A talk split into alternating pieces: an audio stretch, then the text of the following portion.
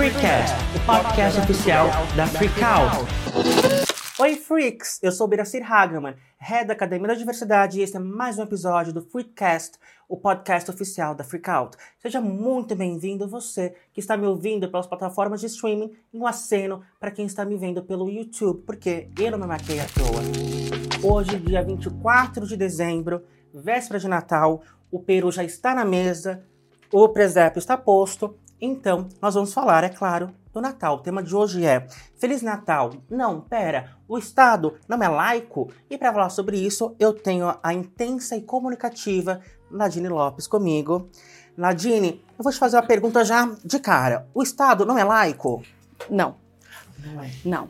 Ele é laico, mas não é laicista. Ele tem ali no papel dizendo que todas as religiões e formas de espiritualidade são aceitas, mas eu tenho um crucifixo quando eu entro na Assembleia Legislativa. Eu tenho pessoas que fazem rodas de oração antes de começar uma sessão pública na Câmara. Então, o nosso Estado, ele é. Ele permite que cada um tenha a sua religião, mas nem tanto. Entendi. Entende? Ele é laico, mas não é laicista. Então você está me falando que as, a, a- meio político, inclusive, as pessoas são levadas para uma direção religiosa. É isso Sim, encontrando. é isso mesmo. O que é um grande problema, Bira, porque se você parar para pensar, o- nenhuma decisão do poder público tem que ser pautada por nenhum valor religioso. Então, quando tem muitas pessoas que falam assim, é, mas os valores que são é, apregoados por determinada religião são valores universais, por exemplo, não matar. Sim, mas não matar é algo que no universo da cidadania a gente sabe que não deve fazer. Não é por causa de um princípio religioso. Tem outras imputações legais em você matar uma pessoa. Então, infelizmente, o nosso Estado ele se diz laico porque ele não tem nenhuma religião atrelada a ele, mas ele tem, né? A gente vive tempos muito sombrios em que algumas decisões não são tomadas por conta de valores religiosos. Então, discussões que seriam de políticas públicas, por exemplo, como o aborto, são pautadas por, mas pode ou não pode? Uma criança de 10 anos que foi estuprada pode ou não pode tirar o feto, que não é uma criança ainda, não é um bebê, é um feto. Então são discussões que infelizmente ainda são pautadas por lógicas religiosas, quando deveriam ser pautadas por questões práticas e de saúde pública. Até os feriados do Brasil, eles são cristãos, eles são religiosos. Isso não desrespeita a ideia do Estado laico? Sim.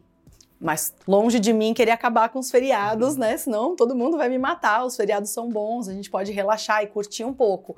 Mas o nosso calendário, ele é um calendário vinculado aos feriados cristãos. Então você tem o período de quaresma, que é 40 dias depois do carnaval até chegar a Páscoa, a Páscoa, que é um feriado cristão, você tem dia de todos os santos, todos os feriados eles estão vinculados a uma agenda dentro da lógica cristã. Claro, é, nós, enxergamos, nós enxergamos os feriados de duas formas. Eu enxergo os, os feriados de forma civil, né? Então eu falo, bom, é um feriado, é um momento de descanso e de curtir com os amigos e com a família. Mas as pessoas, elas entendem, muitas delas que praticam a religião, acabam entendendo o feriado com uma lógica religiosa, o que está ok também. Mas há uma vinculação de uma data, de datas oficiais com um tipo de fé, quando na verdade a gente tem um pluralismo de religiões aí no Brasil. E o Natal, por exemplo, a data do Natal é uma data, é, na essência cristã, ela nasce como uma, uma data cristã, por exemplo? De jeito nenhum. Como que é aquela Nossa. palavra difícil que eu não sei falar em alemão? Zeitgeist. Zeitgeist. Isso. Existe um documentário na internet, no YouTube, todo mundo pode encontrar, que é Zeitgeist Religiões, que conta a história de deuses como Mitras, como Horus, por exemplo, que nasceram, olha só, pasmem, nasceram no dia 25 de dezembro, representavam o deus Sol, morreram por três dias e depois retornaram. Esse mito, que é um mito da, é, da mitologia cristã, que também é complicado falar mitologia cristã, né? Porque para muitos cristãos é, existem as mitologias nórdica, celta, grega, romana, hinduísta e o que aconteceu, que é o que está dentro do cristianismo. Mas não é bem assim, é mitologia também, né? Então, da mesma forma que não pode existir um minotauro num labirinto, não pode existir uma pessoa caminhando sobre as águas. Ambos são, ambas são representações alegóricas e metafóricas de alguma lição, algum ensinamento que, que era para ser transmitido. Então, O feriado do Natal, que fala do nascimento de Jesus Cristo, ele é um feriado que já existia em, outras, em outros caminhos e muito mais antigos. Então, no dia 25 de dezembro, Horus nasce. Horus, que é filho de Ísis na mitologia egípcia, por exemplo. Na verdade, ele é filho da irmã de Ísis, mas Ísis que toma conta dele, como filho dele. E é sempre a representação do Sol. E por que dia 25 de dezembro? Porque no hemisfério norte, nós temos o dia 21 de dezembro, que é o dia que marca o solstício de inverno no hemisfério norte. No hemisfério sul é no dia 21 de junho. Só que quando você tem, então, o, o dia 21 de dezembro no hemisfério norte, que é o início do inverno, você tem o nascimento do sol, que começa a se fortalecer a partir desse solstício. Então é por isso essa associação de várias figuras religiosas, espirituais é, e deificadas com esse período do ano. Então o Natal ele é só mais um feriado, não é, não é a base não é dele, ele já existia como como festas pagãs. Você acha que a continuidade de datas como o Natal, como a Páscoa, eh, são por causa de um mercado? O Papai Noel é mercadológico? Sim, com certeza. Quando você para para pensar que a gente não tinha um feriado, por exemplo, a gente no Brasil nós somos os únicos que não celebramos ah, o dia de São Valentim, que seria o dia dos namorados, dia 14 de fevereiro, mas nós temos uma data específica em junho. Isso foi uma questão mercadológica. A gente tinha o Dia das Mães ali em maio, a gente tem o Dia dos Pais em agosto, e aí a gente tem o que no meio do caminho? Precisava ter um feriado, alguma coisa para movimentar a economia. Claro que o feriado ele não nasceu com um objetivo mercadológico, mas ele é utilizado com esse objetivo atualmente e faz bastante tempo já também. Então, se a gente parar para pensar, essas datas elas acabam fortalecendo essa agenda consumista, né? Essa agenda de consumo, essa agenda que a gente pensa da, é, dos equipamentos que não duram o suficiente para você substituir por outro, que é a obsolescência programada dos equipamentos. Então, tudo isso está atrelado sim a um objetivo objetivo mercadológico. O Papai Noel, inclusive, é uma parte dessa história, né? Que a roupa dele originalmente ela era verde, ela era azulada, ela não era na cor vermelha, mas foi uma empresa específica que colocou a sua cor ali publicitária para fazer o marketing em cima dessa visão, né? Uma questão bem semiótica. E aí o Papai Noel acabou mudando de cor.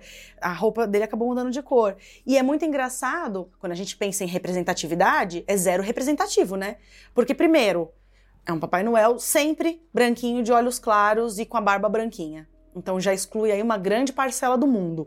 É, em segundo lugar, você tem uma pessoa que vive no inverno com neve, chaminés, que é uma realidade que também não faz parte de, de, todos os lugares. O Brasil, por exemplo, a gente não tem chaminés e nem inverno. O nosso Papai Noel deveria vestir sunguinhas e roupas de verão por exemplo. Mas essa até a história do Papai Noel, ela é mais antiga. A gente tem em diversos em diversas culturas símbolos de punição e de benefícios para as crianças que se comportavam bem ou mal.